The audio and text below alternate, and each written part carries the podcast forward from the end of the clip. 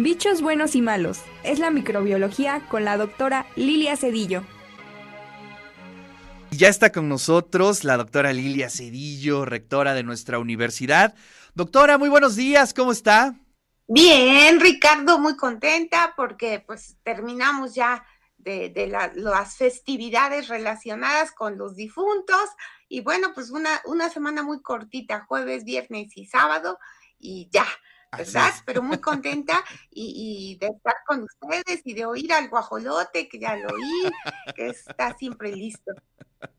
Qué maravilla. Pues sí, después de unos buenos días, qué intensa la actividad cultural en nuestra universidad, en el Carolina, aquí en el Complejo Cultural Universitario, en las unidades académicas. Fue muchísima actividad en estos días, doctor. Así es, Ricardo. A mí me faltó tiempo para visitar a todos y visitar todas las ofrendas y todo lo que hicieron los concursos, eh, los concursos de calaveritas, de catrinas, de ofrendas. La verdad, muy bonitos, todos muy creativos, todos muy dispuestos.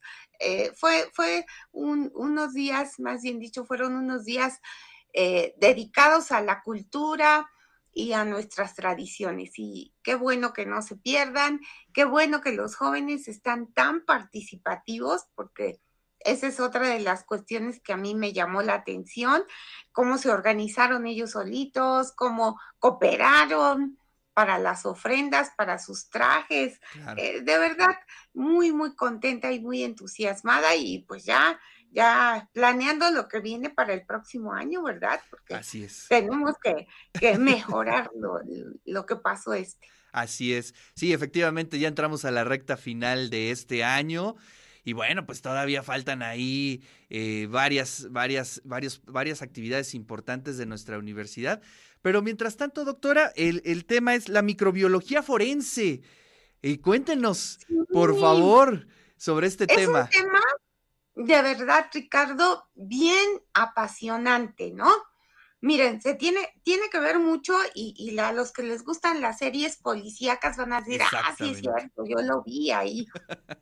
la microbiología forense es un área de la microbiología que tiene que ver con dos aspectos fundamentales. Uno relacionado con la criminología, cuando la muerte se da en condiciones no naturales, entre comillas, es decir, una, una muerte violenta, y otra que tiene que ver mucho con eh, el, el aspecto netamente microbiológico, ¿verdad? Y ahí puede ser que sea una muerte por una enfermedad, como es el caso de la pandemia. Pongamos el caso de enfermedades, pandemias que pasaron a principios de, del, siglo XX, por ejemplo, la microbiología forense nos permite saber si esas personas fallecieron de una pandemia por influenza, por ejemplo, H1N1 o algún otro brote, un brote de salmonelosis, por citar algunos. Entonces, eso hace referencia a las causas de la muerte, ¿verdad? Y otra que tiene que ver con el hecho de que de manera natural nuestro cuerpo está lleno de microorganismos, sobre todo el intestino, en las superficies, en, en, la piel, por ejemplo, tenemos una gran cantidad de microorganismos, en el tracto respiratorio, en el tracto geniturinario. Y cuando la persona muere, eh, empiezan a haber cambios en ese tejido que favorecen la proliferación de algunos microorganismos. Entonces, cuando encuentran un cadáver que fue, pues a lo mejor murió la persona sola en casa y no se sabe qué pasó, bueno, la microbiología forense también ayuda. Por ejemplo, dependiendo del, del, grado de descomposición y el tipo de microorganismos que se encuentren, se puede saber cuánto tiempo tiene de fallecida la persona, ¿no? Entre otras cosas.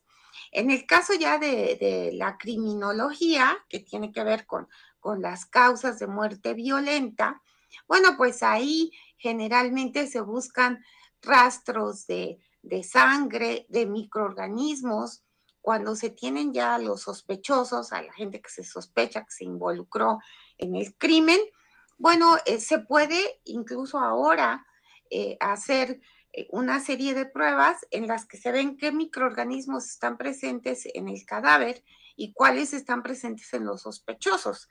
Y entonces con ese análisis poder saber quién de los sospechosos probablemente sea el involucrado, ¿verdad?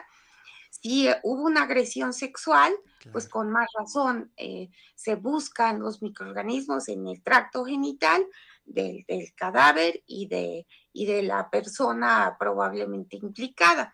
Y así podemos ir viendo cómo la microbiología se ha ramificado y se ha hecho ahora una herramienta muy útil para esclarecer muertes violentas, para determinar el tiempo que tiene de fallecida una persona. Y bueno, e, el, dicho ese de, de, que se lo van a comer los gusanos cuando, cuando una no, no es gratuito, no es gratuito. No, no, para nada. Hagan de cuenta, los primeros que entran son los microorganismos, luego entran los gusanos, ¿verdad? Entre comillas, o sea, aquellos seres vivos macro que podemos ver, y luego lo que ya no se acaban los gusanos, se lo vuelven a acabar los microorganismos de degradar. Entonces, finalmente, eh, ¿qué hacen estos microorganismos? Devuelven al suelo los nutrientes que, tenía la persona, ¿no? Y entonces, eh, por así decirlo, este... Pues se, cierra el círculo, ¿no?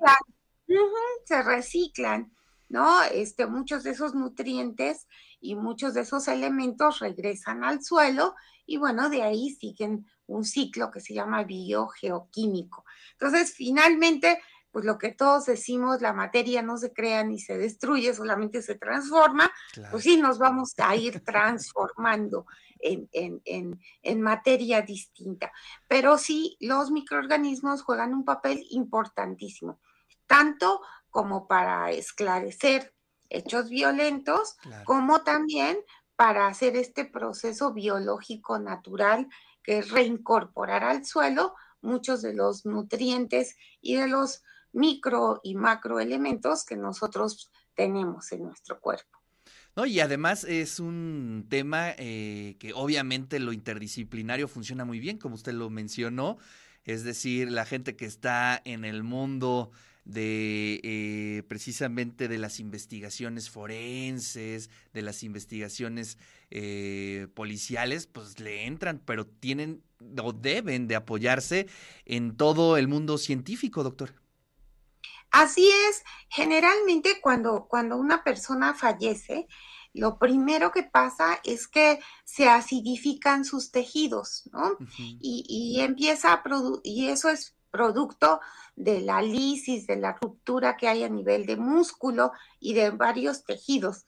Entonces, ese, ese medio ácido favorece que algunos microorganismos proliferen más que otros, ¿no? Y por eso es que es importante determinar qué tipo de microorganismos vamos a encontrar a los, al día de fallecido, a los dos días, a los tres días, y de esta manera ir viendo cuando probablemente la persona falleció, ¿verdad? Entre otras cosas, porque hay muchas personas que desafortunadamente fallecen en casa si no tienen familiares o viven solos y, los vecinos se dan cuenta hasta que perciben unos olores raros, ¿verdad?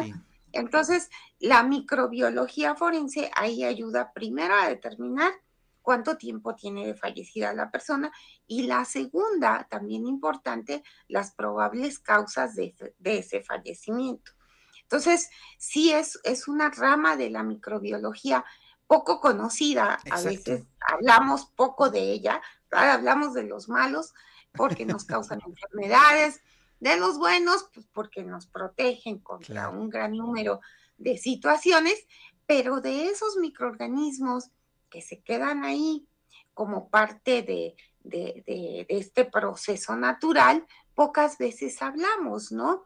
Recordemos, por ejemplo, que hay culturas milenarias donde ellos embalsamaban a sus cuerpos. ¿Por qué? Porque precisamente trataban de evitar que los microorganismos que normalmente están ahí proliferaran y degradaran ese cadáver, ¿no? Entonces, eh, los egipcios, por ejemplo, eran buenísimos en, en esa parte de embalsamar, que tiene mucho que ver con disminuir las cargas microbianas, sobre todo a nivel de intestino, a nivel de vísceras, y eso hacía que el cadáver se conservara mucho más tiempo y se momificara, ¿no? Y, no perdiera esas características eh, que, a ellos les interesaba que se conservara. Entonces, si nosotros lo vemos así, eh, el manejo de esos microorganismos que estaban de ahí de manera natural se ha dado desde hace miles de años. Así es. Sí, ya hasta me dieron ganas de escribir una buena historia sobre eso, doctora, porque sí está interesantísimo todo este mundo de la microbiología forense, ¿no? Y, surgen además, eh, como usted ya lo dice, desde hace pues cientos de años. Y hoy la tecnología me imagino que va a estar a todo en torno a este tipo de perspectivas. Sí, fíjate que antes lo que se hacía era el cultivo, ¿no? O sea, claro se buscaba eh, al microorganismo, se cultivaba y se veía qué microorganismos estaban ahí presentes. Actualmente, con las técnicas que hay de biología molecular, de lo que se llama secuenciación masiva, ya no es necesario que sea este bicho por bicho, vaya. No, ahora tomas una muestra y entonces tú te das cuenta por estas técnicas de secuenciación masiva qué tipo de microorganismos están ahí presentes por familias. Y entonces es mucho más fácil hacer la comparación así. Si tú tienes una persona sospechosa de que está involucrada en, ese crimen, ¿qué es lo que haces? Lo mismo, tomas una muestra de esta persona y a la hora de comparar las cargas microbianas y los tipos diferentes de microorganismos, te puedes dar cuenta si hay similitudes o con quién hay similitudes. Entonces, es, mucho más fácil esclarecer el, crimen y los involucrados que antes, ¿no? O sea, antes era... Se te da todo el mapa sin problema, ¿no? Exacto. Ahora hay estudios tan apasionantes, haz de cuenta que te voy a comentar de uno que, a mí me llamó mucho la atención, que lo leí hace algunos años, no, no muchos años, hace como unos tres, cuatro años. Ellos fueron tomando muestras de los asientos del metro en el metro de Nueva York. Mm. Y entonces, cuando nosotros nos sentamos, no solamente nuestra ropa entra en contacto con, con el asiento, sino también como sudamos, como como nos tomamos de los tubos, de, la superficie del asiento, vamos dejando microorganismos que están en nuestra piel. Entonces, ellos fueron tomando muestras de, esas, de esos asientos, del tubo y demás, por estaciones, y empezaron a comparar los tipos de microorganismos que había, ¿no? Y entonces, por ejemplo, los del barrio chino, los del barrio latino, etcétera, y, vamos cambiando, o sea, cada, cada raza tenemos también este, rasgos característicos en cuanto a la carga microbiana. Entonces, por eso es que ahora es relativamente fácil este, hacerlo. O sea, no, no, no es solamente que en, en materia policíaca que alguien borre sus huellas digitales, eso es eso, se cuenta que es como juego de niños. O sea, lo que no puedes hacer es borrar tu carga microbiana, que es así también como, como no tan exacta como tu huella digital, pero muy cercana, ¿no? Entonces, una, una persona que comete un crimen difícilmente sabe de microbiología y sabe que las técnicas actuales lo pueden hacer. Que es costoso, sí es cierto, es costoso, no, no, es, no son estudios baratos. Sin embargo, en, el caso ya de un juicio y se trata, si se trata de un aspecto legal, pues se pueden mandar a hacer y, son bastante confiables.